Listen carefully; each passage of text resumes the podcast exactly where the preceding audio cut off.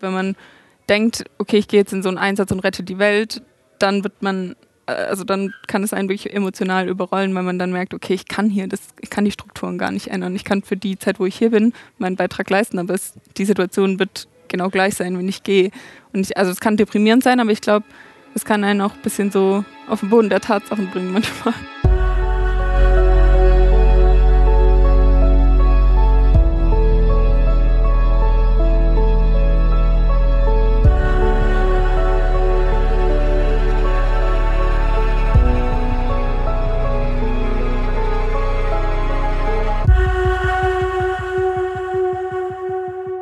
Herzlich willkommen, liebe Hörerinnen und Hörer, zu einer neuen Folge des Alles muss raus Podcasts. Diese Anmoderation spreche ich zwei Wochen, nachdem ich das Gespräch in El Paso mit Marissa geführt habe, ein. Und ich spreche sie in Tokio ein. Tja, das steht in überhaupt keinem Zusammenhang. Ich will es nur mal betonen, wie irre das ist, dass ich vor zwei Wochen noch in El Paso an der mexikanisch-amerikanischen Grenze mich befunden habe und mit Marissa gesprochen habe, die dort in einer ähm, Hilfsunterkunft für Geflüchtete arbeitet und Hilfe leisten will.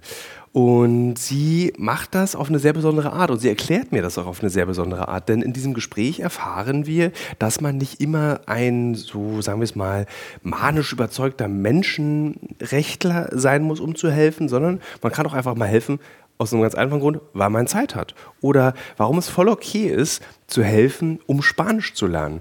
Marissa erklärt es sehr genau, ganz ohne Zynismus und am Ende stellen wir auch noch fest, beziehungsweise machen wir eine Rechnung auf, die, wenn wir uns an sie halten würden, als Gesellschaft wahrscheinlich einen großen Sprung nach vorne machen würden. Also, wer Argumente braucht, am weihnachtlichen Abendbrotstisch mit den Eltern darüber zu diskutieren, warum es okay ist, hilfsbereit zu sein, warum es okay ist, Menschen auf der Flucht zu helfen, der sollte diese jetzt startende Folge hören. Ich wünsche euch gute Unterhaltung.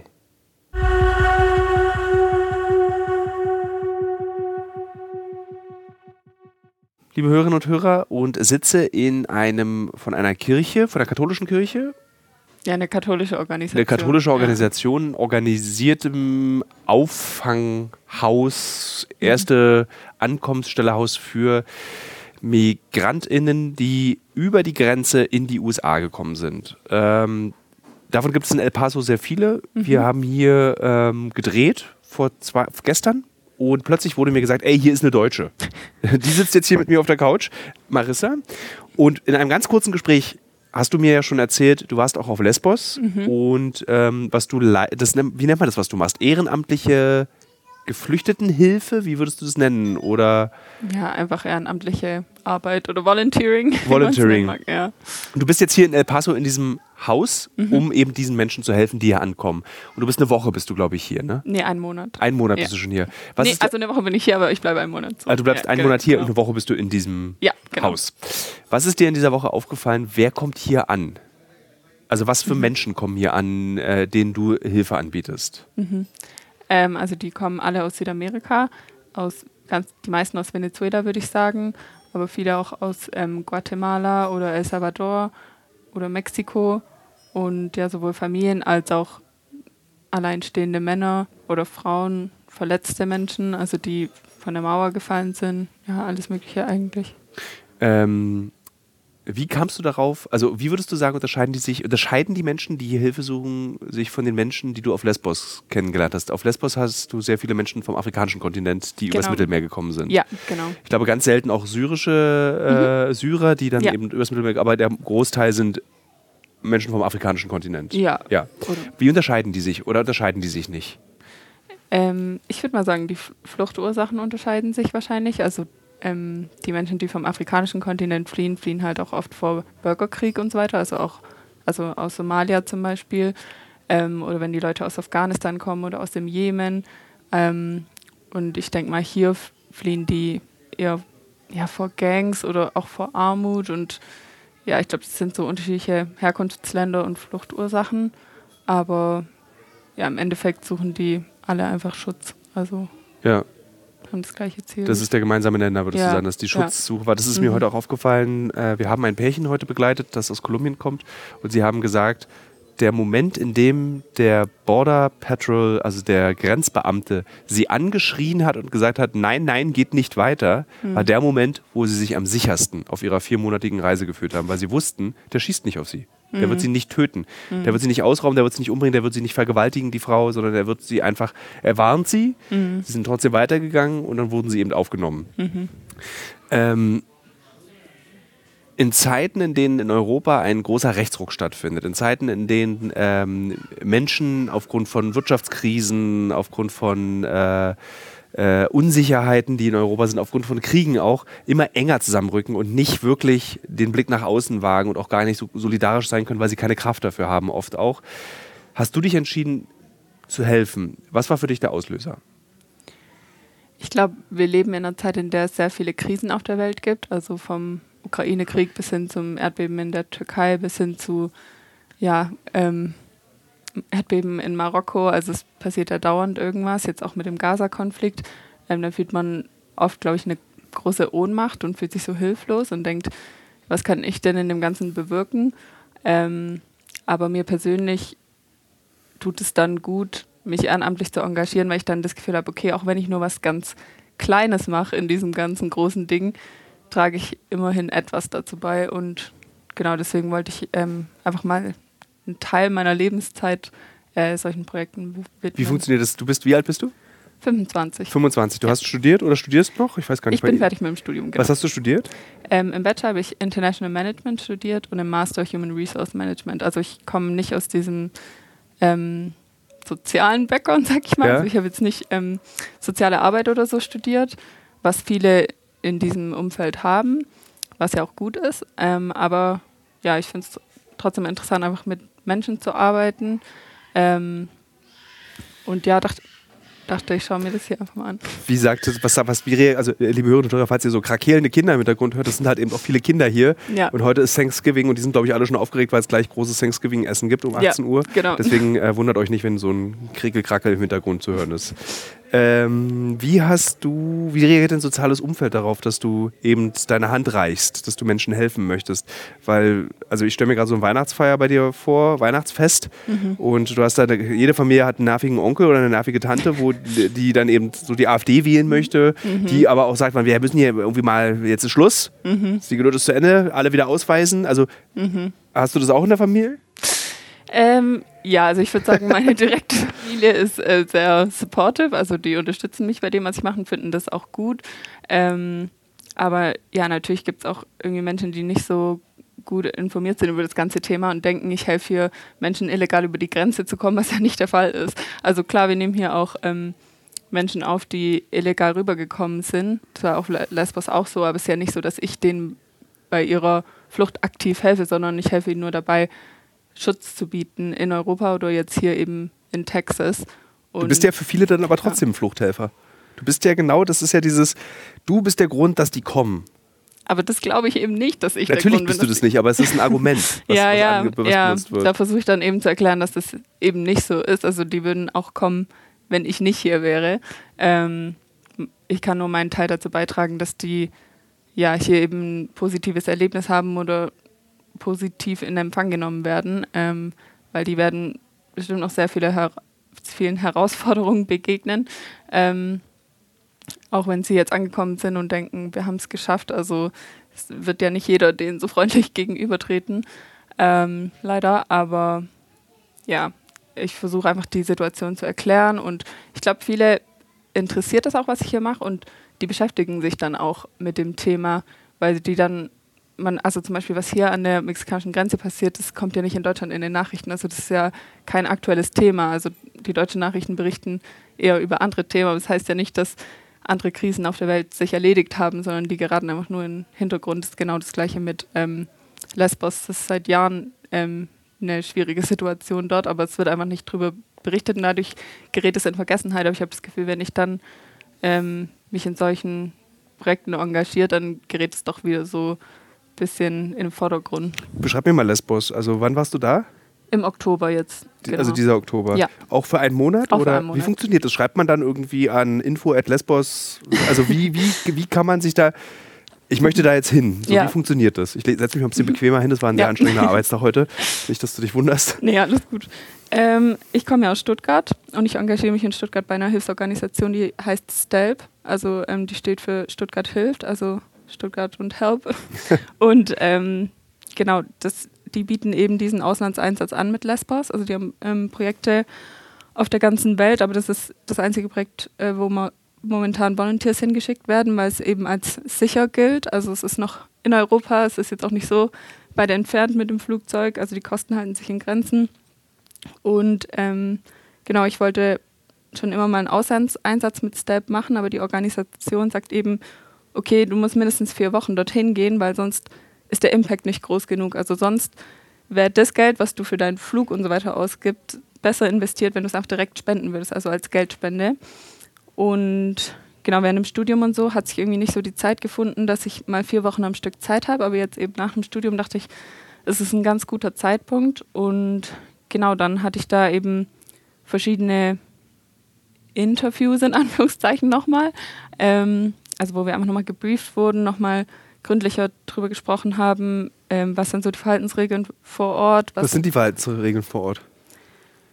Also man muss sich einfach ähm, bewusst sein, dass es einen ähm, großen Unterschied gibt zwischen einem selber, dass man da als weiße Person hinkommt und für einen Monat hilft. Also dass es einfach ein ähm, Privileg ja auch ist, also die finanziellen Ressourcen zu haben, freiwillig entscheiden zu können, okay, ich gehe jetzt in so ein schlimmes, ähm, was heißt schlimmes, aber Das Ja, ist furchtbar. Man kann es ja, Ja, es ist, ja, ja. also es ist ja immer wieder wird ja Ja. deutlich gemacht, dass die Lebensbedingungen für die Menschen vor Ort furchtbar sind ja, ähm, und dass sich daran was ändern muss. Und nicht umsonst Ja. gibt es diese Feuer, die dort ausbrechen. Mhm. Äh, es, gibt, es gibt ja auch Proteste Mhm. und Widerstände, die zeigen, das sind keine lebenswidrigen, das ist lebens, doch, das sind keine lebenswidrigen, nee, das sind lebenswidrige Umstände, so sagt man. ja, ja.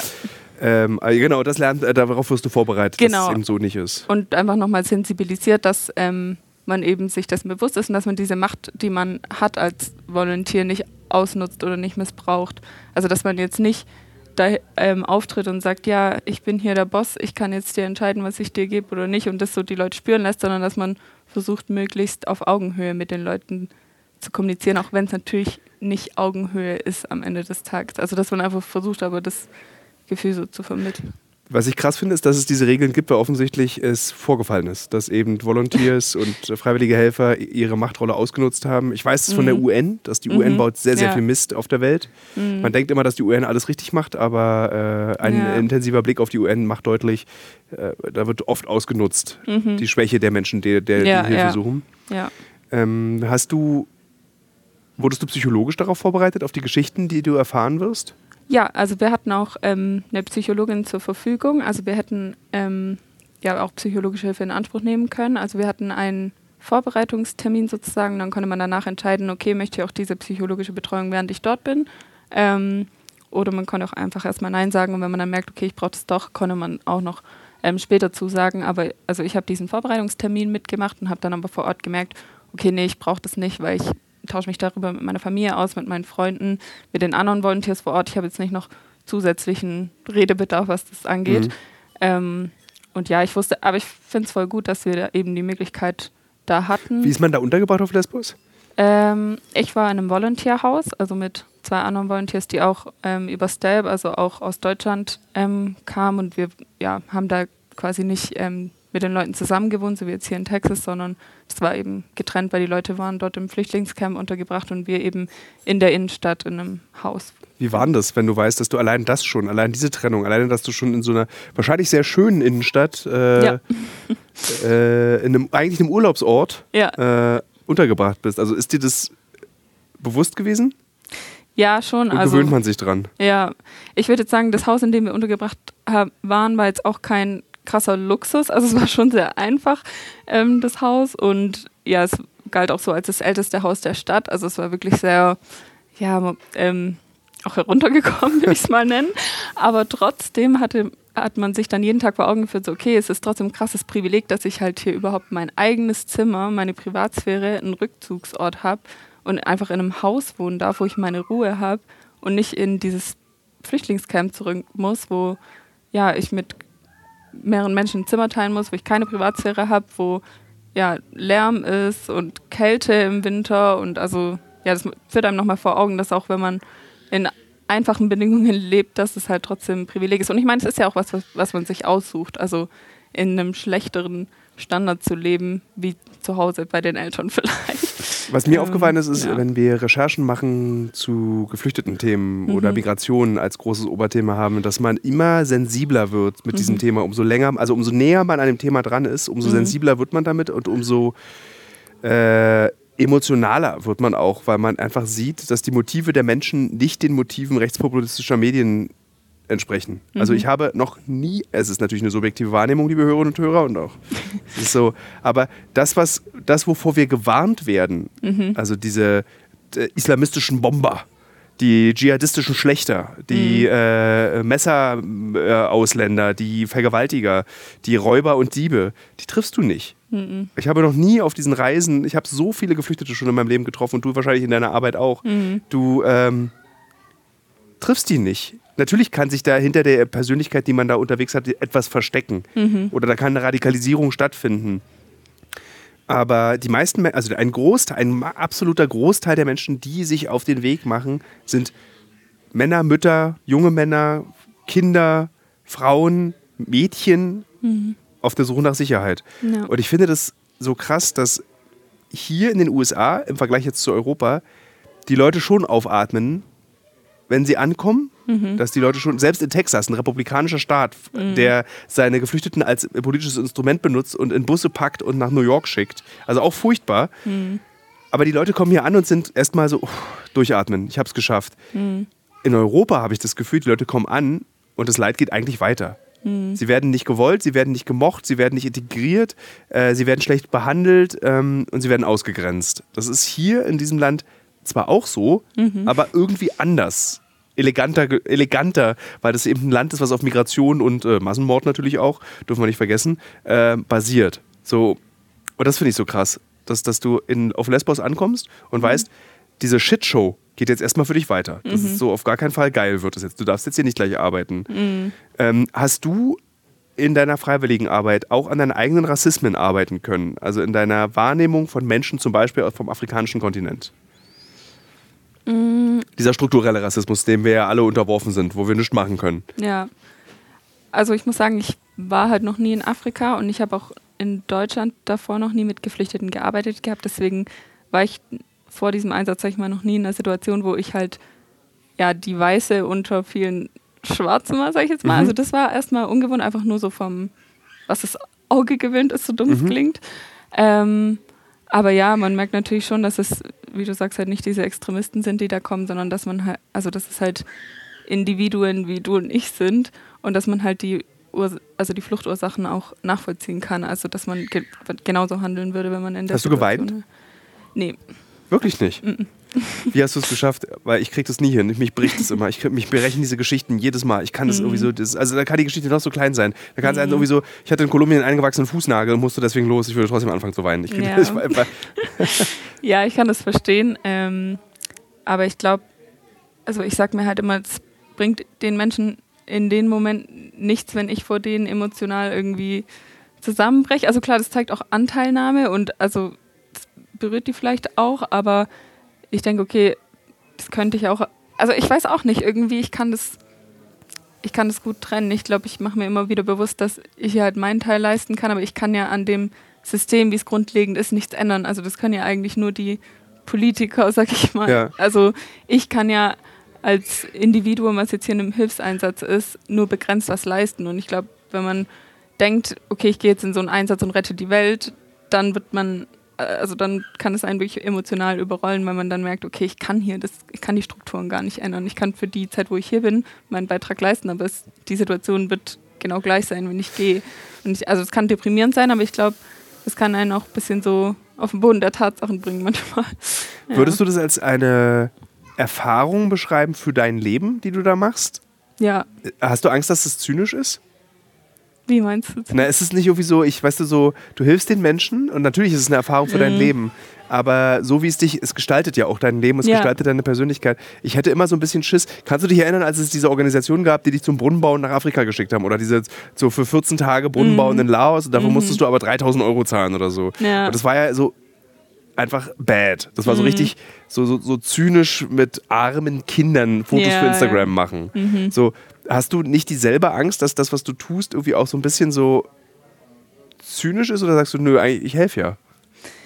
Ähm, ja, ich finde es auch schwierig. Ähm, einerseits will man nicht so viel darüber reden, weil man so denkt, okay, ich will jetzt nicht damit angeben, dass ich hier Menschen helfe und hier einen auf große Retterin tun, ähm, weil äh, ist man ja auch nicht, aber das Gefühl hat man manchmal, also man will ja nicht dieser White Savior sein, so in den Momenten. Andererseits, wenn man nicht drüber redet, so, dann wird auch keine Aufmerksamkeit auf das Thema gerichtet. Ähm, und ich denke mir manchmal, dass man auch eine Verantwortung hat, wenn man hier die Menschen trifft und so eine Arbeit macht, also darüber zu reden und einfach auf das Thema aufmerksam zu machen. Ähm, ich glaube, wenn man sowas macht, dann macht man das nicht nur aus altruistischen Gründen. Also man macht das schon auch aus teils egoistischen Gründen. Also ich kann auch ehrlich sagen, ich habe das auch gemacht, einfach nur, weil ich die Erfahrung machen wollte. Ich wollte einfach mal selber sehen, wie ist die Situation vor Ort. Ich hätte natürlich auch das Geld, was ich jetzt hier in den Flug nach, in die USA investiert habe, hätte ich auch einfach spenden können. Ich Mhm. muss ja nicht zwingend hier vor Ort sein. Ähm, aber ich glaube, es ist auch okay, also sich das einzugestehen, dass man das nicht nur aus altruistischen Gründen macht. Und ich glaube, ja, wenn man ähm, das wirklich nur aus, also wirklich nur aus altruistischen Gründen helfen möchte, dann ist es am besten, wenn man einfach nur Geld spendet. Also ich glaube, das ist immer das Beste. Also, Ja. Ich habe ja Ja. große Zweifel, dass es diesen reinen Altruismus gibt. ja, ja, Ich glaube, das ist Ich auch schwierig. befürchte, dass es das Ja. nicht gibt, aber schön, wenn man es glaubt, dass es das gibt. Ja, ja. Thema Glaube. Äh, welche Rolle spielt es, dass das hier ein kirchlicher Träger ist? ist? Spielt es eine Rolle? Ich finde das nämlich immer ein bisschen weird, wenn so Mhm. kirchliche Träger sich um Geflüchtete kümmern, weil es ja wie so ein Tauschgeschäft eigentlich ist. So, wir Mhm. bieten euch Hilfe an, aber ihr nehmt oder ihr solltet so, euch zumindest erstmal mit unserem Glauben beschäftigen. Mhm. Also ähm, hier sind tatsächlich viele der Geflüchteten, die kommen, ähm, auch selber katholisch. Also das wusste ich davor auch nicht, aber viele, die aus Südamerika kommen, sind gläubig und die kommen wirklich mit nichts, aber dann mit so einer kleinen ausgedruckten Bibel in der Hand. Ähm, deswegen glaube ich, finden die das wahrscheinlich auch gut, dass es hier ein kirchlicher Träger ist. Ich muss sagen, ich persönlich bin nicht katholisch, also bin ich hierher gekommen, ähm, weil das irgendwie meinem Glauben entspricht oder so. Und es ist auch keine Voraussetzung, um hier ähm, ehrenamtlich zu arbeiten. Und Merkst du das im, in der täglichen Arbeit, dass der Glaube hier eine Rolle spielt? Also ich habe ja mit dem, mit dem Betreiber, Pastor, ist es ein Pastor? Nee, ne? Mhm. nee, nee. Äh, Ruben Ja, gesprochen und der war alles andere als ein äh, pastoraler, gläubiger Mensch. Der war sehr auf dem Boden der Tatsachen, sehr politisch auch hat er sich geäußert. ja, Äh, und das hat mich überrascht. Ich dachte, dass der so kommt, weil viele sind auch oft so, ja, Gott hat die Leute hier zu mir gebracht und Gott wird ihnen den Weg leiten. Und Ja. ich dann so, hm, okay. ja. Äh, war es nicht doch eher die Hungersnot in Venezuela, die die Leute losgeschickt Ja. hat? Ähm, aber so war der ja gar nicht. Der war schon sehr äh, tatsächlich. Ja, So, ja. Also teilweise merke ich es schon, ähm, dass er gläubig ist, weil beispielsweise kriegen wir von ihm jeden Tag eine Nachricht, wie viele Leute in unser Haus kommen werden. Mhm. Und er schickt diese Nachricht an sieben Tagen in der Woche. Und dann habe ich ihn am ersten Tag, als ich ihn getroffen habe, gefragt, arbeitest du sieben Tage die Woche? Und dann hat er gesagt, ja. Und ich so, okay, wie sieht es denn aus, wenn du in Urlaub gehst oder wenn du mal irgendwann nicht mehr hier sein solltest? Wer wird denn deine das hast du Position- gleich am ersten Tag gefragt? das habe ich gleich gesagt. ja. ähm, weil ich komme ja aus dieser Ja. HR-Perspektive wegen meinem Studium. Und dann interessiert mich sowas immer, wie man das so in Vertretungsfällen macht. Und dann war seine Antwort einfach, ja, darum wird der liebe Gott sich kümmern, wenn ich nicht mehr da bin. That's in God's hands. God will take care of it. Und dann denke ich mir so, okay, nee, so ganz funktioniert das vielleicht nicht. Also das finde ich da manchmal schon ein bisschen schwierig. Aber ja, ähm, oder also wir hatten am Montag zum Beispiel auch ein Thanksgiving-Dinner für die Ehrenamtlichen, weil wir eben heute arbeiten. Deswegen äh, haben wir es Ja. auf Montag vorgezogen. Und ähm, da wurde dann halt schon vor dem Essen gebetet oder so. Also in solchen Momenten merkt man das dann schon. Aber ja, es spielt jetzt hier keine, keine Rolle im Alltag, würde ich sagen. Wie hast du die Entscheidung getroffen, dass du nach El Paso willst? Ähm, ich wollte mir einfach mal die ähm, Flüchtlingsthematik in den USA anschauen. Und ich glaube, da ist ähm, El Paso der beste Ort.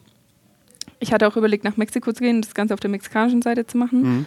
Aber dann dachte ich halt schon, okay, in den USA ist vielleicht ein bisschen sicherer, vor allem, weil ich halt kein Spanisch Ja gut, dann, dann wärst du wahrscheinlich eher nervig, wenn du nicht Spanisch Ja. sprichst. Also hier ist es schon, ähm, hier lerne ich schon schnell Spanisch, weil die Leute wirklich die ganze Zeit mich auf Spanisch ansprechen und halt davon ausgehen, dass ich Spanisch kann und die halt auch einfach kein Englisch können. Also es Ja. ist wirklich die einzige Sprache, äh, in der man kommunizieren kann. Aber genau, ich habe eben eine getroffen auf Lesbos, die hier schon war. Also die war hier schon zweimal ehrenamtlich und sie hat mir eben die Organisation empfohlen und ähm, deswegen bin ich darauf gekommen. Also nicht aus dem religio religiösen Hintergrund oder so, sondern einfach nur, weil es mir empfohlen wurde und ich dann dachte, okay, ich nehme was, was safe ist, was eine Ja. seriöse Organisation ist, wie dass ich mir da irgendwas ergoogle, weil vom Googlen allein ist es manchmal schwierig festzustellen, okay, welche Organisationen tun jetzt wirklich was Gutes, wo kommt also das Geld auch an oder die Hilfe und ja. Und wie funktioniert das? Ist es so, also bezahlst du das alles selber oder Genau, also was für Kosten kommen? Also nehmen wir mal Ja. an, eine Hörerin oder ein Hörer möchte das jetzt auch machen, sagt Mhm. jetzt einen Monat USA, ich möchte Ja. in El Paso auch helfen. Mhm. Was, was kostet sowas, wenn du helfen willst? Genau. Also ich habe äh, nur meine Flüge zahlen müssen tatsächlich. Ähm, ich zahle hier für die Unterkunft nichts. Also ich wohne einfach hier mit im Haus, habe mein eigenes Zimmer und kriege hier drei Mahlzeiten am Tag. Also man kann hier schon ja, ziemlich günstig auch den Monat verbringen. Ja. Klar, wenn man irgendwie ähm, jetzt mal außerhalb Kaffee trinken geht oder ähm, Abendessen oder so, muss man das halt selber zahlen, aber das kann man ja ganz eigenständig entscheiden, wie oft man sich so den Luxus gönnt, sag ich mal, wie oft man halt hier Ja, auf. Instagram habe ich gesehen, du hast dir auf jeden Fall Matcha Latte Ja, geleistet. gestern. Man muss Äh, ja auch manchmal ein bisschen White Girl sein. Das, das, äh, ich, du bist auch immer noch in den USA, also so, Ja. äh, deswegen ist es, glaube ich, auch voll okay, dass äh, du Ja. dieses Land nutzt in seinen, all seinen Möglichkeiten, Ja, die dir gegeben sind. Planst, also ist es anstrengend, was du hier machst, oder ist, schafft man das? Mm, Ich finde es anstrengend in, in dem Sinne, dass ja, es für mich halt auch eine neue Sprache ist. Also ähm, ich versuche natürlich irgendwie selber die Situation zu handeln und nicht jedes Mal jemand zum Übersetzen zu holen. Und manchmal klappt das auch, aber aktuell muss ich halt meistens noch jemand dazu holen, weil ich halt irgendwann hört, hört bei mir jetzt Verständnis auf. Ähm, und es ist auch anstrengend, weil wir halt ähm, Overnight-Schichten machen müssen. Also wo wir Also wenn nachts Leute ankommen? Genau, da muss man halt im Büro schlafen, auf so einem ausklappbaren Bett und dann können die halt anklopfen, falls irgendein Notfall ist. Also falls sie ähm, Schmerzen haben nachts oder ja, was auch immer. Oder wenn auch Leute nach, ähm, nach 22 Uhr kommen. Also die dürfen, müssen eigentlich vor 22 Uhr Mhm. im Haus sein und wenn die aber danach kommen, dann ähm, ja, kann es halt auch sein, der Overnight-Shift, dass die anklopfen und man dann halt sagen muss, nee, heute nicht mehr. Ähm, ja, ich glaube, es ist einfach, es ist in dem Sinne anstrengender, dass man mehr die Grenzen selber ziehen muss. Also auf Lesbos war es ziemlich easy, weil ich ja nicht, weil Arbeit und Privates ziemlich getrennt war, auch schon von, von der Wohnsituation. Und hier ist es nicht so getrennt, weil man halt die ganze Zeit auch sein, an seinem Arbeitsplatz ist. Aber ich glaube, das ist auch eine Erfahrung, an der man so wachsen kann, weil Ja. das ist ja auch generell einfach wichtig. Fühlt man sich nicht alleine? Ich frage mich gerade, also auf Lesbos bist du ja dann in diesem mit so Kollegen auch Mhm. und Kolleginnen, aber trotzdem ist man ja, man ist ja nicht befreundet oder man, Mhm. oder man mag sich wahrscheinlich oder so. Hier bist du auch in diesem lustigen Bankbett, also Doppelstockbettzimmer, Mhm. äh, wo ich so kurz reingeguckt habe gestern. Ähm, ist, ist es nicht einsam? Nee, also einsam habe ich mich hier noch nie gefühlt, weil hier wohnen ja auch noch andere Volunteers. Also wir sind, Wo kommen die her? eine kommt aus Chile. Ähm, Ah, die habe ich gesehen, die hat gekocht. genau. Ja, die diese tollen Käsezwiebeltomaten, äh, Quatsch, Käsezwiebelkartoffeln gemacht. Ja, ja, Die genau. waren sehr gut. ja. Oder ich glaube, sie sind gut. Sie rochen zumindest sehr gut. Ja, ja, die waren auf jeden Fall sehr gut. Ähm, eine kommt aus den Philippinen.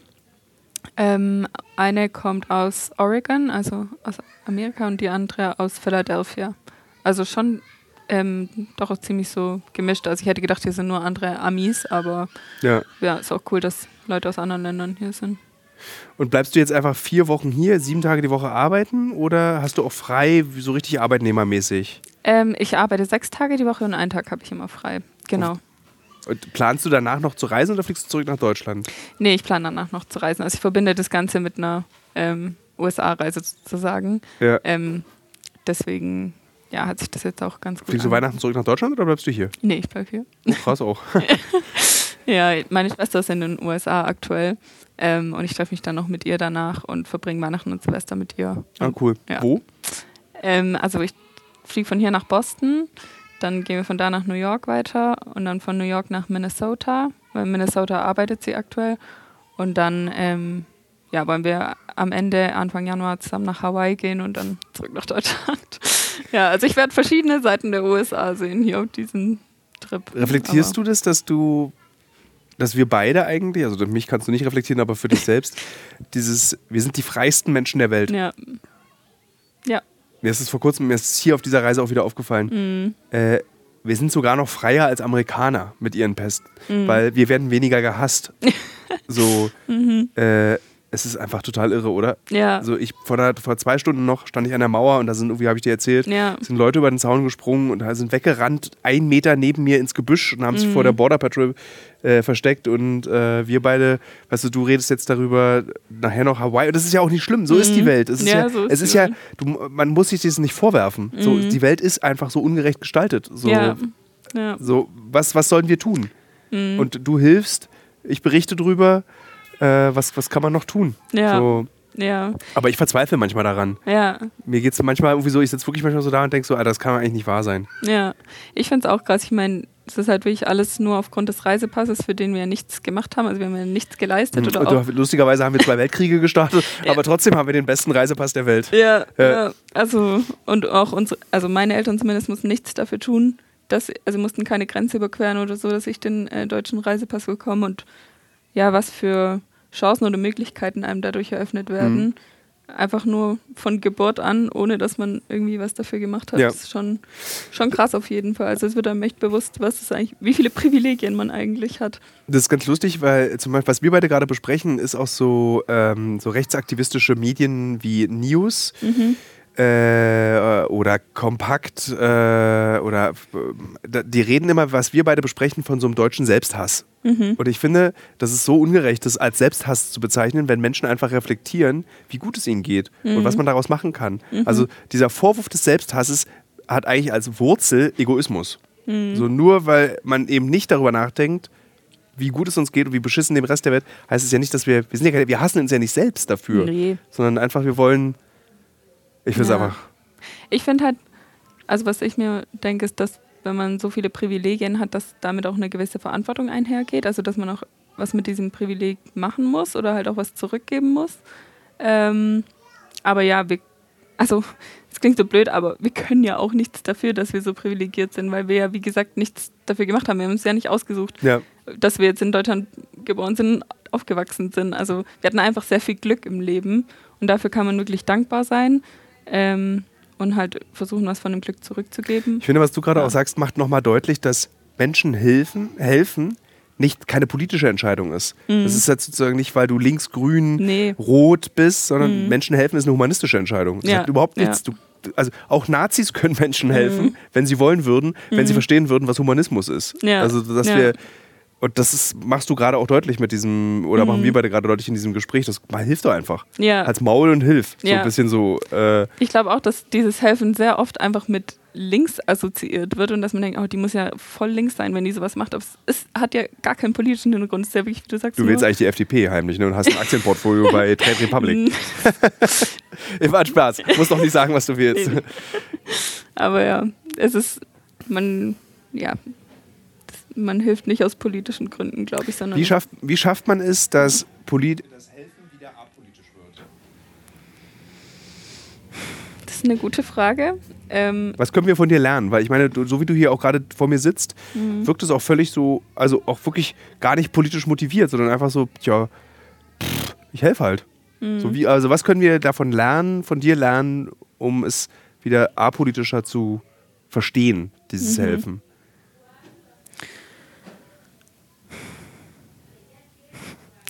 Das ist echt eine tiefe Frage. ich weiß gar nicht, wie ich die beantworten soll. Aber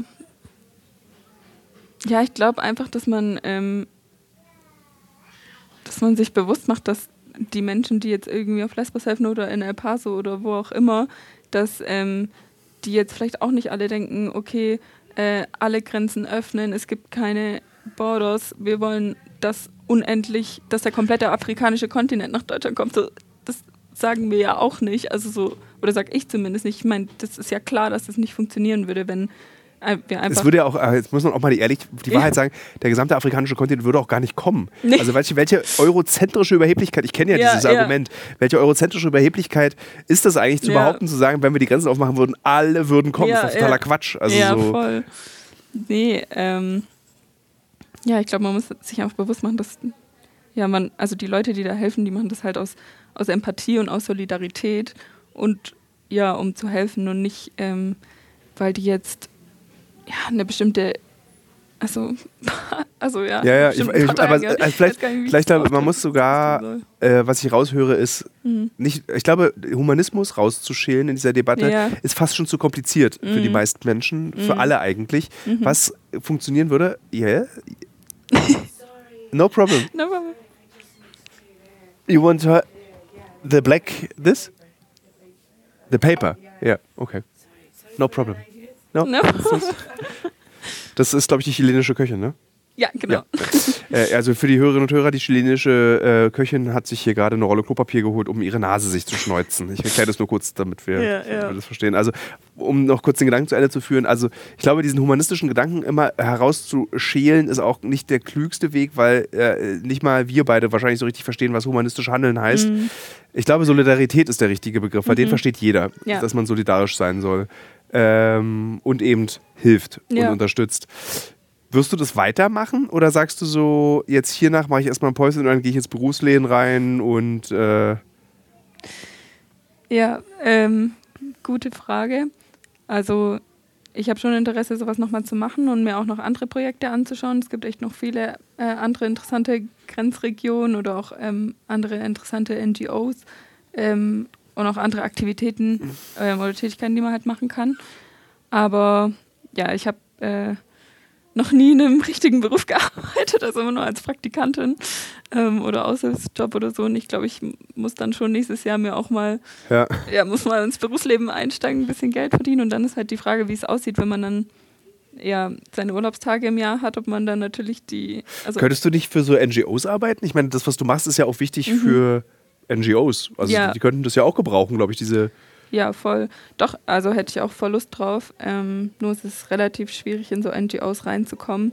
Gerade mit diesem BWL-Hintergrund, sag ich mal. Ähm, weil ja, viele haben halt dann soziale Arbeit studiert oder du brauchst halt auch nicht unbedingt ein Masterstudium, um in einer NGO zu arbeiten. Also es gibt auch große Stiftungen, äh, die mich interessieren, wo ich gerne arbeiten würde. Aber ja, die haben also ich habe auch mit Leuten von Ärzte ohne Grenzen gesprochen und so, die haben, kriegen so viele Bewerber auf eine Stelle und also du brauchst auch teilweise wirklich Kontakte, um so, um da reinzukommen. Ja. Also ja, ich schließe es nicht aus, wäre auf jeden Fall richtig cool, aber es gibt natürlich in der freien Wirtschaft mehr Möglichkeiten, wahrscheinlich. Ja. Aber ja, mal gucken, wo es mich hintreibt. Hast du Leute kennengelernt äh, in deiner Zeit auf Lesbos oder da vielleicht schon hier wahrscheinlich noch nicht, die so eine Art Helfer-Burnout haben? die zu viel helfen, mhm. die einfach kaputt gehen an diesem. Ja, ja doch. Wie sieht das aus? Ja, ich glaube, ähm, wenn man eben keine Grenzen ziehen kann und wenn man nicht mal ähm, sich Zeit für sich selbst nimmt und sich auch mal aus der Situation rausnimmt und reflektiert und mal pausiert und mal guckt, okay, wie geht es eigentlich gerade mir, dann kriegt man langfristig einen Burnout davon, weil ich glaube, gerade auch in dieser Tätigkeit, es gibt immer was zu tun. Es ist ähm, ja, ist ja nicht so, dass du an einer PowerPoint arbeitest, du hast den PowerPoint fertig, sondern es gibt immer was zu tun. Ähm, und ja, es gibt da wirklich auch ja, Leute, die da einfach einen Burnout bekommen, weil die halt sieben Tage die Woche, 24-7 ja. an den Sachen arbeiten. Und ich glaube, das ist dann aber auch nicht nachhaltig oder auch nicht hilfreich, wenn man dann selber daran kaputt geht. Weil wenn man selber daran kaputt geht, dann kann man ja auch keine Hilfe für andere Menschen sein. Deswegen glaube ich, ist es auch gut, eine gewisse Art von Egoismus an den Tag zu legen und sich auch mal Zeit für sich zu nehmen und halt dann beispielsweise wie ich gestern mal in die Stadt zu gehen, sich ein Matcha Latte zu können.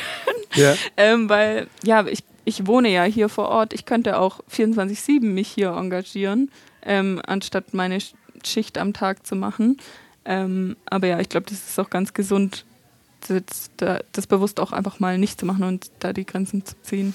Wie gehst du damit um, dass die Wirklichkeit dieser äh, Flüchtlingskrise, die im Übrigen keine Krise ist, sondern eine Tatsache, mhm. ähm, unendlich ist. Das ist nicht, das ist, geht nicht mehr vorüber. Das ist nicht mhm. etwas, was beendet wird irgendwann. Also, dass diese Flüchtlingsströme, die es irgendwie aus Südostasien, aus mhm. Ostasien, mhm. aus Zentralasien, aus Südamerika, mhm. von überall her existieren ja wirklich diese riesigen Flüchtlingsströme. Ja. Das ist nicht, das wird nicht vorbei sein. Mhm. Wie gehst du damit um, dass du mit, mit dieser Wirklichkeit, dass das so wie so Sisyphos-Arbeit, es ist nie vorbei. Ja, Du ja. kannst dich tot arbeiten hier und Mhm. es f- ändert nichts. Ja, ja.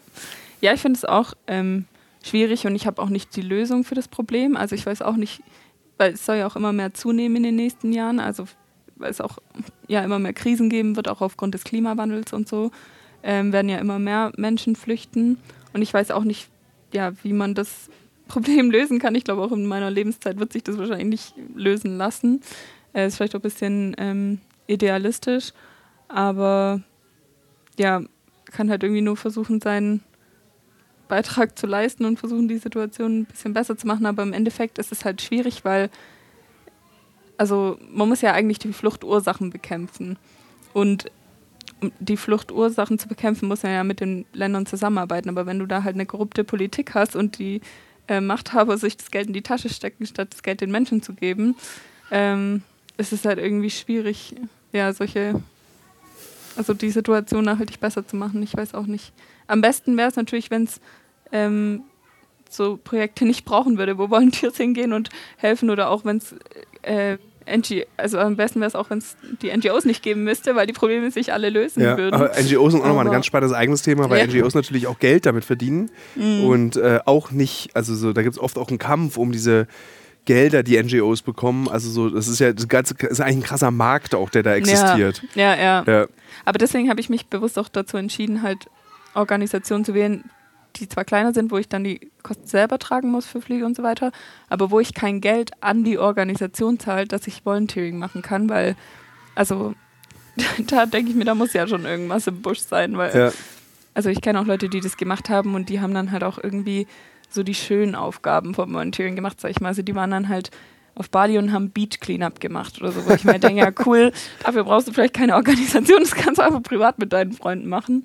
Ähm, ja, und bei den Organisationen, bei denen ich jetzt bin, da habe ich ja keine, kein Geld an die Organisation gezahlt, damit ich hier sein darf, sondern ich trage einfach die Kosten, die anfallen, wie jetzt Flug oder so selbst. Mhm. Und ähm, ja, das, das finde ich eigentlich ganz gut so. Also Wie reagierst du, wenn du diesem Vorwurf dich stellen musst, dass du ein Gutmensch bist? Furchtbarer Vorwurf, aber der wird ja dir wahrscheinlich gemacht werden. Mm, Ja, da kann ich nur sagen, dass, also, dass ich auch nicht perfekt bin. Also ich bin ja auch kein Gutmensch in dem Sinne. Es gibt ganz viele Sachen, äh, wo man mich auch kritisieren kann. Beispielsweise bin ich halt auch jetzt in die USA geflogen oder nach Lesbos geflogen. Da gab es andere Ehrenamtliche, die haben gesagt, hey, ähm, ich habe mich dazu entschieden, hier mit, den, mit Bus und Bahn anzureisen, aufgrund des Klimas. Also dann sind, also Ja. habe ich nicht gemacht. Ähm, oder ja, ich trage Fast Fashion, ich bin äh, nicht vegan. Es gibt ganz viele Sachen, die ich äh, besser machen könnte, aber ich versuche einfach, ja, ähm, das zu machen. Ich glaube, jeder macht, leistet irgendwie seinen Beitrag. Vielleicht bin ich jetzt gerade hier und opfer einen Teil meiner Lebenszeit dafür, äh, hier zu helfen, aber andere machen dann wiederum andere Sachen besser. Also ich finde das auch, das muss man sich auch immer wieder so bewusst machen. Ich habe jedes Mal, wenn ich Familientreffen habe, Diskussionen beispielsweise darüber, dass ich Vegetarierin bin. Und ich denke mir dann immer so, wie können die noch Fleisch essen? Wir haben 2023. Aber dann wiederum denke ich mir, okay, die sind an den anderen Aspekten des Lebens nachhaltiger als ich, weil die halt zum Beispiel keine Langstreckenflüge machen, wie ich jetzt in die USA. Oder ähm, weil die mit dem Fahrrad täglich zur Arbeit fahren und nicht mit dem Auto. Also man muss sich irgendwie bewusst machen, dass man, nur weil man jetzt so ein Projekt macht oder so, nicht besser ist als andere oder ein gut Mensch ist, sondern ja, jeder leistet halt irgendwie seinen Beitrag und Ja. ich mache es halt auf diese Weise, aber andere machen dann dafür andere Sachen besser. Also Ich finde es ganz Ja. lustig, dass äh, so ein großes Aufatmen eigentlich auch möglich ist für so alle, die jetzt irgendwie Weihnachtsgans äh, essen, weil sie, ach Mensch, stimmt, ich fahre ja gar nicht in Urlaub auf mit Langstrecke. Gut, das, das ist dann mein Beitrag für eine bessere Welt. Ja, Aber es stimmt natürlich es so. Manchmal machst du bewusst und und äh, unbewusst. Gutes. So Ja, äh, stimmt. ja, die, also für andere ist es halt vielleicht einfach nur, die haben gar kein Bedürfnis, irgendwie lange Strecken zu fliegen. Für die ist es okay, mal an die Ostsee zu fahren, so, aber diese, die haben ja dann trotzdem geringeren Fußabdruck, wie jetzt zum Beispiel ich, dass ich hier in die USA Mhm. fliege oder nach Lesbos geflogen bin. Also ja, jeder ist, macht andere Sachen besser im Leben, würde ich mal Wie ist sagen. dein Gefühl? Gibt es viele von deiner Art? Ja, also es gibt, ich glaube, sehr viele, die solche Projekte machen. Also das wird einem auch bewusst, wenn man sich ähm, bei sowas engagiert, auch wenn man vielleicht die Einzige gerade in seinem Umfeld ist, dieses macht, dass es dann in den Projekten ganz viele gibt, die sowas machen und die jetzt auch äh, mit dem Studium fertig sind und sowas machen oder ähm, ja, unbezahlten Urlaub nehmen vom Hauptjob oder ja, das auch als Teil des Studiums machen. Ich meine, wenn man irgendwie soziale Arbeit oder so studiert, kann man das halt auch ganz gut so als Praktikum machen. Es gibt schon viele, die ja so eine Art von Arbeit machen. Was hast du in Lesbos vom Leben gelernt oder fürs Leben gelernt? Oder übers Leben? Lass mich die Frage so formulieren. Was hast du in Lesbos, auf Lesbos, übers Leben gelernt? Mhm. Ja, ich glaube auch einfach noch dankbar zu sein für die Privilegien, die man hat, auch die Privilegien im Alltag. Beispielsweise, dass ich das Privileg habe, jeden Tag ein frisches Paar Socken anzuziehen, eine frische Unterhose. Das haben viele äh, Menschen leider nicht. Ähm, dass ich ja ein, ein Dach über dem Kopf habe, dass ich ein eigenes Zimmer habe, wo ich mich zurückziehen kann, dass ich mit meinem Pass überall hinreisen kann auf der Welt, äh, mir sehr viele Türen offen stehen. Ähm, ja, dass ich das Privileg hatte, Bildung zu genießen, ähm, zu studieren und dass ich arbeiten darf, auch in verschiedenen Ländern in Europa, also dass da einem sehr viel offen steht, dass ich ja bei meiner Familie sein kann, wenn ich das möchte und die nicht irgendwo zurücklassen musste. Also ich glaube, das bringt äh, ähm, macht einem einfach nochmal bewusst, ähm, wie viel Glück man im Leben hat und ja, dass man einfach dafür dankbar sein sollte und dass halt andere Dinge, bei denen man manchmal denkt, dass die wichtig sind, dass die halt überhaupt nicht wichtig Zum sind. Zum Beispiel? so materialistische Sachen oder ist so. Ist wirklich so. Ja, also so, keine Ahnung. Es ist scheißegal eigentlich, von welcher Marke dein T-Shirt ist oder deine Hose. Oder ähm, ja, was du gerade für eine Innendeko in deinem Wohnzimmer hast. So, du kannst froh sein, dass du überhaupt ein Wohnzimmer hast. Oder, also ja. ja wirklich so, keine Ahnung. Ja, oder auch, dass man verschiedene Sprachen spricht. Aber ich meine, ich habe allein schon in meiner Schulzeit ähm, drei Sprachen gelernt. Und das öffnet mir so viele Türen im Leben, ähm, dass ich mit anderen Menschen aus anderen Ländern kommunizieren kann. Und also, ja, das macht einem einfach sehr viele Sachen, glaube ich, bewusst. Was hast du das über das Leben der anderen gelernt? Also, weil so wie mhm. du es ja beschreibst, ist ja, kann man ja schon mal als Hörerinnen und Hörer raushören, das Gegenteil. Das, mhm. Also was für dich gilt, mhm. das Gegenteil für, gilt für die Menschen hier in diesem Haus und, äh, auf Lesbos. Mhm. Und eigentlich für fast alle Geflüchtete auf der Welt. Mhm. Gilt das, das, Gegenteil von allem, was du gerade aufgezählt hast. Mhm. Aber was hast du noch über diese Leben gelernt? Ähm, ich glaube, dass viele denken, dass die Geflüchteten ähm, keine Freude empfinden können oder dass sie den ganzen Tag nur da sitzen und weinen oder dass die auch ähm, nur nehmen, nehmen, nehmen und nichts zurückgeben. Weil das wird einem ja auch, wird ja auch sehr oft gesagt in den Medien, ja, die Flüchtlinge wollen hier alle nur das Geld vom deutschen Staat und tu nichts dafür oder so. Und äh, ja, die Erfahrung habe ich halt nicht. Also die sind so hilfsbereit hier. Also vorhin habe ich angefangen, die Tische aufzubauen. Da kommen direkt drei Leute und helfen mir. Ähm, auch auf, auf Lesbos, die waren so dankbar und haben, äh, für alles, was sie gemacht haben und ähm, haben auch gesagt, so ja, wie, also auch hier, wenn die Leute gehen, sagen die, how can we ever repay you? Und dann sagen wir, die können es uns natürlich nie, also niemals repayen, aber sollen sie auch gar nicht. Sollen sie auch nicht. Ähm, wir sagen dann einfach zu denen so, ja, ähm, gib du einfach jemand anderem Hilfe, wenn dann jemand anderes Hilfe benötigt. Also so, wir haben dir jetzt geholfen in deinem Fall, aber vielleicht kannst ja. du ja das dann mal für jemand anderes machen oder so. Also ja, ich glaube auch einfach. Und die haben auch eine, also können auch, man kann auch mit denen hier zusammen lachen und Späße machen und dann kommen die zu mir ins Büro und zeigen mir welche lustigen TikToks oder keine Ahnung. Also es ist jetzt nicht nur alles Leid und Trauer und so. Klar, ähm, viele Geschichten nehmen einen mit und die Gesamtsituation ist natürlich nicht, nicht ähm, toll, aber man, es gibt auch viele schöne Momente, glaube ich. Ja. Was hast du über diese, ich, was mich sehr beeindruckt hat hier jetzt auf der Recherche in den USA, ich habe viele Leute gefragt über ihre Träume, warum sie hier sind, über diesen mhm. American Dream. Bevor ich dir sage, was die Geschichten waren, die mir erzählt wurden, würde ich gerne, hast du die Träume erfahren von denen? Also was wünschen die Leute sich, wenn sie hierher kommen? Was erwarten sie noch vom Leben? Mhm. Ähm, ja, also ich habe gestern mit einem gesprochen, der meinte, er möchte ein Haus, äh, einen Job und ein Motorrad. das ist sein Traum. Ähm, und ja, ich glaube, ja, ansonsten, was so große Lebenstraum ist, habe ich jetzt irgendwie noch gar nicht erfahren. Aber ich glaube. Aber äh, das, was du, also ich habe diese, das, genau diese Frage eben gestellt, so was ist für euch der amerikanische Traum? Die sind super bescheiden. Auch das, was du Ja. äh, gesagt hast, letztendlich ein Haus, ein Motorrad und ein Job, ist ja eigentlich sehr bescheiden. Das ist Mhm. Ja. der amerikanische Traum, beschreibt ja eigentlich Milliardär werden. Mhm. Äh, Elon Musk ist der amerikanische Traum, Steve Jobs ist der amerikanische Mhm. Traum, also männlich weiß äh, Billiardär, Mhm. äh, Milliardär ist der amerikanische Traum. Ähm, und die Leute, die ich getroffen habe, die haben auch gesagt, so ja, äh, eine Wohnung.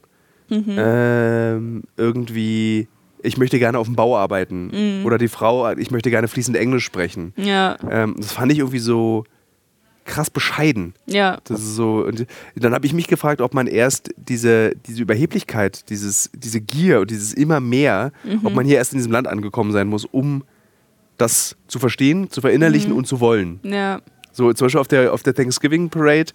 Heute fand ich ganz interessant, da waren so sehr, sehr viele, ähm, ich würde sagen, mexikanische, ehemals mexikanische Einwanderer.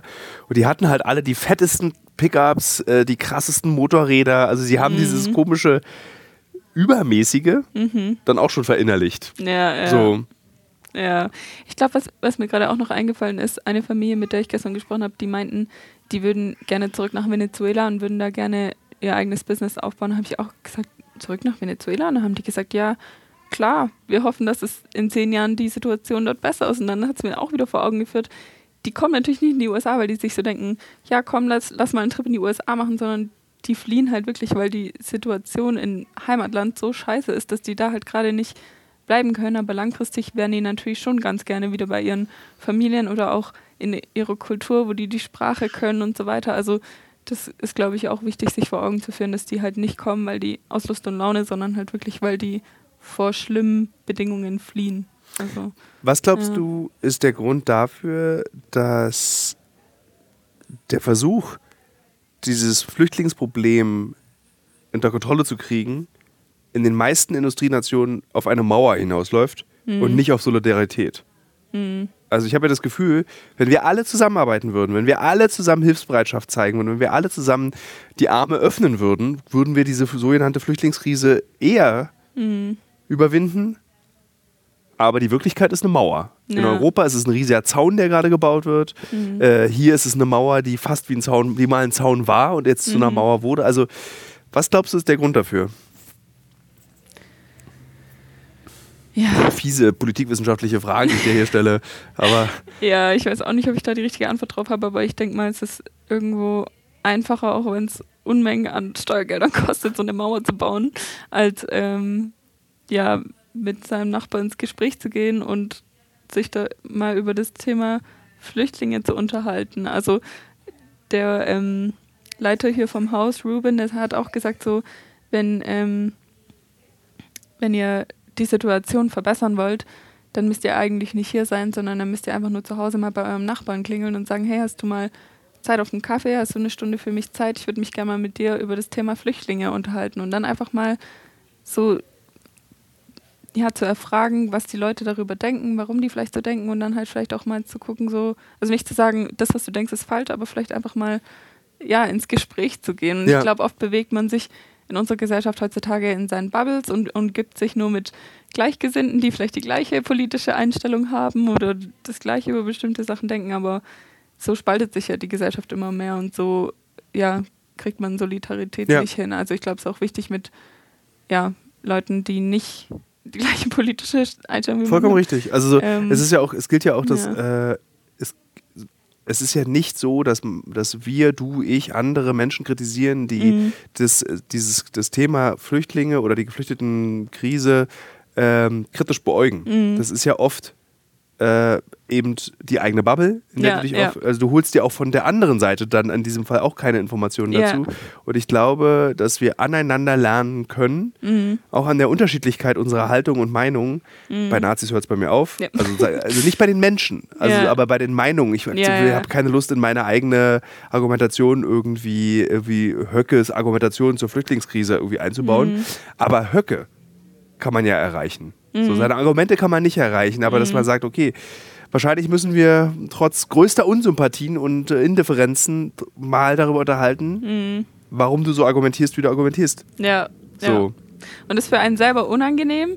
Ähm, und es ist auch außerhalb der Komfortzone, weil Komfortzone ist ja einfach nur, sich mit Leuten zu umgeben, die genau gleich denken wie man selbst. Aber wenn man halt wirklich ähm, möchte, dass ja, die Gesellschaft solidarischer wird oder dass, ja, dass man mehr zusammenhält als Gesellschaft oder als Land, dann muss man halt einfach das Gespräch suchen und ins Gespräch gehen und sich nicht voneinander abschotten, weil ja, so ändert sich halt auch nichts. Und so, das, wenn wir ja. das beide hier sagen, sind wir, glaube ich, die, äh, ich würde sagen, x-tausendsten, die diese Feststellung machen. Ja, ja sind auch nicht die Ersten. Die ja, sind nicht die Ersten, die so, wir einfach mal miteinander reden. Mhm. Äh, aber leider ist es so. Leider ist es so leicht. Ja. Ähm, dass man einfach das Gespräch sucht mit Menschen, mit deren, deren Meinung man nicht ist. Ja. So. Ja Leider ist es oft dann in diesen Gesprächen so, dass es darum geht, den anderen zu überzeugen, dass man recht hat. Das ist ja. dann, das darum sollte es auch nicht gehen. Ja. Ähm, also ich wüsste jetzt zum Beispiel, würde ich mich äh, mit einem Aktivisten von irgendwie eben dieser rechtspopulistischen Plattform News mhm. treffen, dann würde der die ganze Zeit versuchen, mich davon zu überzeugen, dass er recht hat. Ja, ja. Also es würde gar nicht, es würde kein sinnvolles Gespräch werden, obwohl ja. ich mir wünschen würde. Es, wäre kein, es wäre kein Suchen nach dem Konsens. Ja, genau. So. Ja, ja das, das Ziel des Gesprächs wäre einfach nur Recht zu haben und nicht ja. Ja, irgendwie. ich kann mich da aber auch selbst sozusagen, ich würde wahrscheinlich auch Recht haben wollen. Das ja, ja, klar, will ja, glaube ich, jeder. Ja, jeder hat das Bedürfnis. ja. Ähm, du bist jetzt einen Monat, also noch drei Wochen hier. Genau, ja. Ähm, denkst du manchmal, das ist ein bisschen zu wenig? Ich müsste eigentlich länger hier bleiben oder sagst du, nur vier Wochen ist eigentlich genau die richtige Zeit? Ähm, ich glaube, vier Wochen ist ähm, für mich eine ganz coole Zeit, weil ich da das Gefühl habe, so, ähm, ich kriege wirklich einen Einblick ähm, in die Arbeit von dieser Organisation, aber auch ähm, ja, kann auch mit den Menschen ins Gespräch kommen. Aber ich habe jetzt nicht das Gefühl, dass ich ähm, länger hier bleiben müsste. Aber das hatte ich auf Lesbos auch nicht. Also da habe ich auch gedacht, okay, vier Wochen waren jetzt wirklich gut. Es war noch gut, dass es vier Wochen waren und nicht ein oder zwei Wochen, aber also mir hat es dann auch gereicht. Ja. Aber wie, wie, wie, fühlt sich das an? Also was ist das für ein Gefühl, dieses, dass es reicht? Mm, ja, ich glaube, ist irgendwie schwer in Worte zu fassen, aber also zum Beispiel hier ist es ja auch so, dass die Leute maximal 40 Tage bleiben. Also die und die, es ist ja auch ein großes Kommen und Gehen, sage ich jetzt mal. Ja. Also es gibt ja auch Leute, die kommen nachmittags an und sind abends wieder weg. Also ähm, deswegen, also man baut, sag ich mal, hier schon, sag ich mal, mehr eine Bindung zu den Leuten auf als jetzt auf Lesbos, weil da war die Arbeit, die ich getan habe, anonymer. Ähm, Was hast du da eigentlich gemacht? Ich habe es noch, hab ich noch gar nicht gefragt. Da habe ich ähm, unter anderem in der Wäscherei gearbeitet. Da haben wir die Wäsche von den Menschen gewaschen, getrocknet und gefaltet wieder zurückgegeben. Aber es war halt so, guten Morgen, kann ich deinen Ausweis sehen? Da muss man den Ausweis äh, auf so eine Liste kopieren. Next. Also es war immer so zack, zack, zack. Und also es gab schon, ähm, es gab da auch Community Volunteers, also ähm, Leute aus dem Camp, die halt die gleiche Tätigkeit machen konnten wie wir. Und mit denen kam man dann schon mehr ins Gespräch. Aber ja, es war halt ähm, man hat ja auch so viel zu tun, dass man nicht immer unbedingt die Zeit hatte, so ja. sich mit den Menschen zu unterhalten. Ähm, und hier hat man schon mehr die Zeit, weil hier ähm, ist auch so, dass man halt manchmal einfach im Büro rumsitzt und dann setzen sie sich zu einem und ja, fangen halt einfach an zu reden. Ähm, aber ja, man baut, also man baut hier, sag ich mal, auch keine langfristige Bindung auf, weil wir wissen, die sind nur auf begrenzte Zeit hier, die wissen, die sind nur auf begrenzte Zeit hier und wir sind auch nicht die ersten Menschen, denen die auf ihrer Reise begegnen, sondern die begegnen ja tausende anderen noch und ja, also ich glaube, ich habe nicht das Gefühl, dass wenn ich jetzt hier gehe, dass ich die Menschen im Stich lasse oder so. Mhm. Ähm, ja, das ist ja wie so eine geölte Maschine. Wenn man, das, ja. wenn man sich diese ganze geflüchteten Geschichte hier an dieser Grenze auch in El Paso anguckt, mhm. es, es funktioniert ja. Das ja. ist ja total krass. Die Menschen kommen rüber, die Menschen werden verarbeitet, die Menschen, also wirklich, die werden mhm. verarbeitet, mhm. kriegen ein Pullover, kriegen ein Tütchen, da ist Essen drin, irgendwie für die Frauen Tampons, für die Männer mhm. irgendwie ein Deo.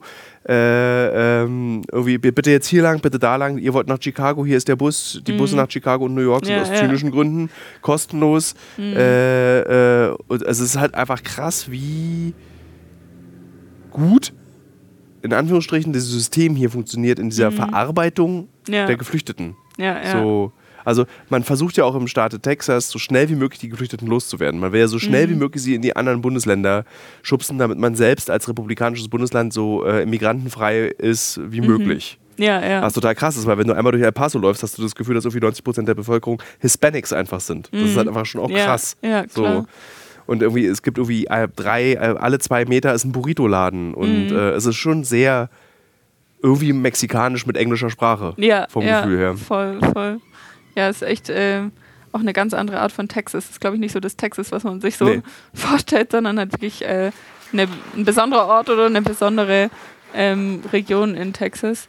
Aber ja, ich glaube, vielleicht wie ich es besser in Worte fassen kann, ist, dass mir ein Monat reicht, ist, also ich habe ja, ähm, also ich bin ja, weiß von Anfang an, ich bin hier nur für einen Monat, das ist eine begrenzte Zeit und ich bin auch nicht hier, um zu gucken, okay, könnte das was für mein Leben sein, sondern ich weiß, okay, ich will diese Erfahrung machen, aber danach möchte ich auch wieder andere Erfahrungen machen. Und Ja. ich glaube, wenn ich einen ähm, Beruf ausübe, dann möchte ich schon auch was, wo ich irgendwie mein, mein Wissen oder meine Skills, die ich mir jetzt im Studium angeeignet habe, einbringen kann. Und in dieser simplen Tätigkeit, sage ich jetzt mal, habe ich das Gefühl, kann ich jetzt nicht mein Potenzial entfalten, so dumm es klingt. Ja. Aber ja, ich glaube, deswegen reicht mir ein Monat, weil wenn du halt wirklich so körperliche Arbeit machst, wie jetzt Wäsche waschen oder jetzt hier, ähm, ja, immer, also es ist halt immer so repetitive Arbeit. Ich glaube, man will dann auf lange Sicht schon was, wo man Es ist schön zu sehen an hat. dir, dass man, äh, wenn man äh, eben diese ehrenamtliche Arbeit macht, auch man muss nicht so obsessive sein. Also man kann, Ja. man kann einfach das machen. Man kann ja, einfach, ja,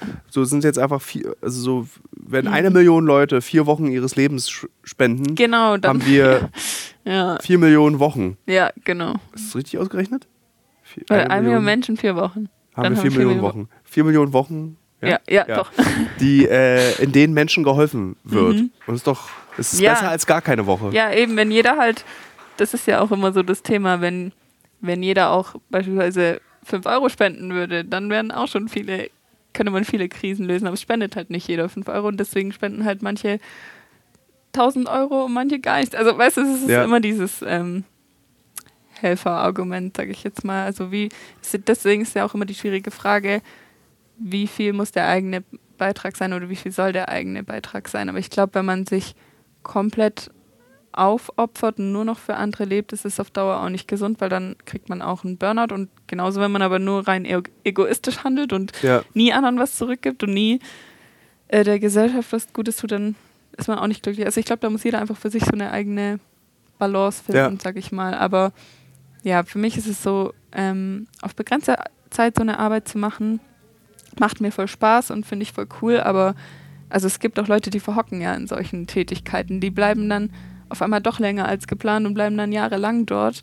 Ähm, aber das schließe ich halt für mich von vornherein aus. Ja. Also da weiß ich einfach so, nee, ähm, das ist nicht, so möchte ich auf Dauer nicht leben. Also ich habe dann doch irgendwie Privilegien im Leben genossen, wie jetzt beispielsweise das Studium oder dass ich mir halt aussuchen kann, wie und wo ich lebe. Und dann würde ich, also es ist ja auch immer die Frage, was ist die beste Hilfe? Ist die beste Hilfe, wenn ich jetzt beispielsweise mein Leben lang in so einem Projekt arbeiten würde? Oder ist die beste Hilfe, ich arbeite in einem Job in Deutschland, wo ich ein cooles Gehalt bekomme und gebe davon so und so viel Prozent Ja. ab und spende das? Also das ist ja auch immer so eine, da habe ich auch nicht, noch nicht die Antwort gefunden, was die beste Art zu helfen ist, weil es wurde ich halt auch gefragt, so, was ich glaube, ob was die beste Art ist, ob Geldspenden das Beste ist oder wenn man halt wirklich mal so Zeit verbringt. Aber ich glaube, das muss man auch selber entscheiden, ob man halt einfach die Erfahrung machen möchte oder ob man sagt, nee, ähm, ich spende mein Geld und so ist am Ja. besten geholfen. Aber also da gibt es keine richtige Antwort. Ich überlege gerade, ob ich den Hörerinnen und Hörern dieses Podcasts so, einen- so, so einen Vorschlag mache mit dir zusammen, weil das ist ganz interessant, wie du, also Geld oder Zeit. Ja, so diese ja. zwei Optionen es gibt. Und Ja. irgendwie wäre es doch cool, also dieser Podcast hat so zwischen 25.000 und 35.000 Hörer pro Folge. Mhm. Äh, und stell dir vor, liebe Hörerinnen und Hörer, das ist jetzt ein Angebot an euch, dass jeder von diesen Hörerinnen und Hörern eine, vielleicht einen Tag Ja, im Jahr für ehrenamtliche Arbeiten irgendwie zur Verfügung steht. Das wären 35, sagen wir mal, fünf- machen wir mal übertreiben, lügen wir mal, ist ja oft. Das wären 40.000 40.000 Sch- Tage, ja, an denen Menschen geholfen wird. Oder man sagt, ein Tag in meinem Leben kostet, ist so, kostet so viel Geld und ist spendig. ja, Also so, nehmen wir mal an, ähm, du verdienst äh, 3000 Euro brutto im Monat, Mhm. dann ist,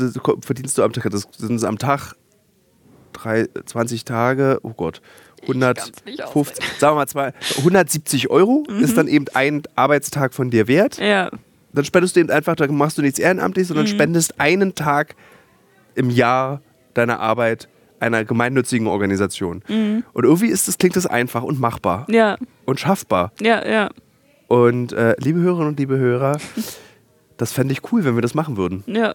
So. Ich auch so cool. Es gibt ja auch immer mehr Unternehmen, die das unterstützen. Also die sagen, okay, du kriegst drei Tage im Jahr, wo du dich ehrenamtlich engagieren kannst und das ist dann wie so eine Art zusätzlicher Urlaub oder so. Also Ja. Ähm, ich fände es auch cool, wenn ich einen Arbeitgeber hätte, der dann, also in Zukunft, ähm, der sowas anbieten würde. Aber ja, ich glaube, also für mich ist es am besten irgendwie so eine Mischung zu finden aus Geldspenden und Zeitspenden. Aber es ist eine individuelle Entscheidung am Ende Ja. des Tages. Das muss jeder für sich selber entscheiden, denke ich. Was erwartest du jetzt noch? Also abschließend äh, von den nächsten drei Wochen hier? Dass äh, ich meine Spanischkenntnisse verbessere. Das ist so geil. Du bewegst dich auf so einem ganz schmalen Grad immer so zwischen Eigennutz und Ja, ja. Hilfsbereitschaft. Nein. Ähm, ja, dass ich. Äh, ich bin gespannt, was wir noch für Gäste bekommen werden, wie die Auslastung sein wird, weil es gibt Tage, da kriegen wir keine Gäste, es gibt Tage, da kriegen wir 26 Gäste am Tag. Ja. Ähm, ich bin ja gespannt, was noch uns so für Schicksale erwarten werden oder was ich auch für Momente noch miterleben werde. Also ja, ähm, Du musst unbedingt zu dieser Mauer fahren. ja, ich will vielleicht, vielleicht gehe ich auch noch nach Juarez, aber das, Das kannst du auch machen. Also es ist zwar, glaube ich, die drittgefährlichste Stadt der Welt. Ja, muss man gut organisieren, da kann ja nicht Nee, so als jemand, der schon öfter in Juarez war äh, und auch viel Zeit in dieser Stadt verbracht hat, Mhm. es ist okay. Das- ja. Ja. Also solange du jetzt nicht vorhast, ein Kilo Kokain zu kaufen oder jemanden umzubringen, äh, solltest du auf der sicheren Seite sein. Ja. Also bitte kauf kein Kokain, schmuggel es nicht Nee, drüber über die Grenze, dann wird es gefährlich für dich. Aber wenn du darüber Ja. gehst, um äh, mexikanische Süßigkeiten zu kaufen, das ist so ungefährlich. Ja, ja. Nee, ich denke, es werden auf jeden Fall noch ähm, Situationen kommen, an denen ich wachsen werde. Ich bin gespannt, was für Situationen sein werden. Ähm, aber ja, ich glaube, ich bin auch gespannt auf Abschiede von Leuten, die jetzt schon länger hier sind. Wie das so für mich persönlich wird, weil ich merke jetzt schon, dass es halt mich hier persönlich auch ähm, mehr berührt als, sage ich mal, auf Lesbos, weil die Art von Tätigkeit äh, an, eine andere ist einfach. Und ja, das ist irgendwie schon, beispielsweise geben wir auch, ähm, wir haben ja auch Verletzte hier, die von der Mauer gefallen sind, die Mhm. ein gebrochenes Bein haben. Wir geben denen täglich ihre Medizin, weil wir bewahren die für die auf, weil wir halt sagen, okay, die sollen nicht im Zimmer sein, weil es sollen keine anderen Menschen drauf zugreifen, die, für die die nicht gedacht sind. Ähm, die könnten ja auch missbräuchlich verwendet werden und das ist schon irgendwie ein weirdes Gefühl, wenn man dann ja, die Pillen in so ein Schälchen fühlt und sich so denkt, wir haben 2023, wie kann es eigentlich sein, dass wir hier Menschen mit Medikamenten versorgen, die von der Mauer fallen. Also so, das ist irgendwie so absurd. Deswegen bin ich gespannt, ähm, ja, was ich noch für Eindrücke gewinnen wird, so in den nächsten Wochen, wie mich das auch noch mitnehmen wird, weil ich habe ja vorhin gesagt, ich habe nicht geweint, aber vielleicht kommt auch der Moment noch. Ich weiß es nicht, aber ja, ich bin, bin gespannt auf die Ich glaube, wenn du dir einfach die Geschichte einmal komplett erzählen lässt von einer Frau aus Venezuela, besonders eine Frau, Mhm. wie sie hierher gekommen ist, Mhm. das schaffst du nicht. Das ist, das ist, das, äh, diese Route ist neben der Mittelmeerroute die grausamste, das, das, das grausamste, was sich die Menschheit je gebaut hat. So, das, das, dass wir zugelassen haben als Menschheit, dass solche Flüchtlingsrouten entstehen durch den Urwald, durch Wüsten, auf Zügen oder eben übers Ja. Mittelmeer, ist, äh, das können wir uns so vor, also das ist für mich genauso ein großer Vorwurf, obwohl es eigentlich der gleiche Grund ist, nämlich Gier. Mhm. Äh, dass wir, dass die, dass, dass unsere Gier diese Welt äh, einfach an den Abgrund gestoßen hat und äh, irgendwie die Kante dieses Abgrunds sind diese Flüchtlingsrouten, meiner Ja. Meinung nach. Ja, ja, ja, auf jeden Fall. Ja, Vielen Dank, Gerne. dass du mit mir darüber gesprochen hast, über deine Arbeit, über ähm, die Geflüchtetenhilfe und äh, ja, ich würde sagen, ähm, hoffentlich kannst du richtig gut Spanisch dann in vier Wochen Danke. und hast sehr vielen Menschen noch Ich arbeite geholfen. dran. Ja, mal sehen.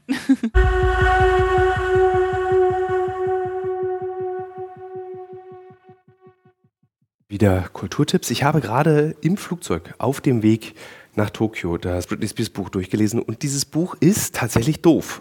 Aber das macht nichts, denn dieses Buch ist irgendwie dann doch eine Bestätigung dessen, was wir schon immer über Britney Spears wussten. Also ich habe nicht wirklich was Neues gelernt, aber ich habe eben gelernt, wie eine Frau durch Männer maximal kapitalistisch ausgebeutet werden kann. Und das sagt sie selbst überhaupt nicht so. Sie sagt selbst, alles ist irgendwie so, wie es ist, okay, weil sie hat eben ein tolles Leben gehabt dafür, dass sie eben eine Sängerin ist, aber sie wurde eben missbraucht förmlich für Geld und noch mehr Geld. Und das kann man sehr toll in diesem Buch nachvollziehen und deswegen ist es auch hochinteressant, das zu lesen. Also ich glaube, für Britney Spears-Fans ist es nichts, weil die noch mehr wissen, was in dem Leben dieser Frau passiert ist, für Menschen wie mich, die Britney Spears nur von naja, von früher von der Klassenfahrt kennen, ähm, die ist es für dieses ganz interessant, um mal zu verstehen, wie dieser Mechanismus Pop Musik und Indus Musikindustrie überhaupt funktioniert. Ähm, ich spiele gerade, habe auf dem Flug auch Dave the Diver gespielt. Das ist ein Indie-Game, in dem man einen Taucher spielt, der Fische fängt und nachts ein Sushi-Restaurant betreibt. Das ist ein sehr schönes Spiel, was nicht viel äh, intellektuelle Masse voraussetzt, sondern es ist einfach so ein, es lenkt gut ab sowieso nett. Und das nächste Buch, das ich lesen werde, heißt V18 und ähm, das, das, lese ich aufgrund einer Vorbereitung. Es geht um die Gerichtsprozesse in Paris, ähm, bei denen es um den Attentäter in dem Musikclub, um diese Gruppe der Attentäter in dem Musikclub geht. Das ist, äh, ja, das lese ich mir durch. Und irgendwie habe ich immer noch was Drittes. Ich habe ja nicht nur habe ich irgendeine Serie? Ja, ich habe die äh, Godzilla-Serie auf Apple TV Plus angefangen. Die ist ja sensationell, sage ich euch. Das müsst ihr gucken. Habe während der Serie auch wieder das Gefühl gehabt, ich müsste irgendwie auch mal eine fiktionale Serie schreiben. So große Begeisterung habe ich für diese Serie empfunden. Ich muss aber auch ehrlich zugeben, ich habe sie im Flugzeug gesehen und der Flug ging fast 13 Stunden. Ähm, da wird man ein bisschen doof. Es kann auch sein, dass wenn ich die auf der Erde gucke, ich die nicht so gut finde. Aber fürs Flugzeug perfekt. Wir hören uns nächste Woche.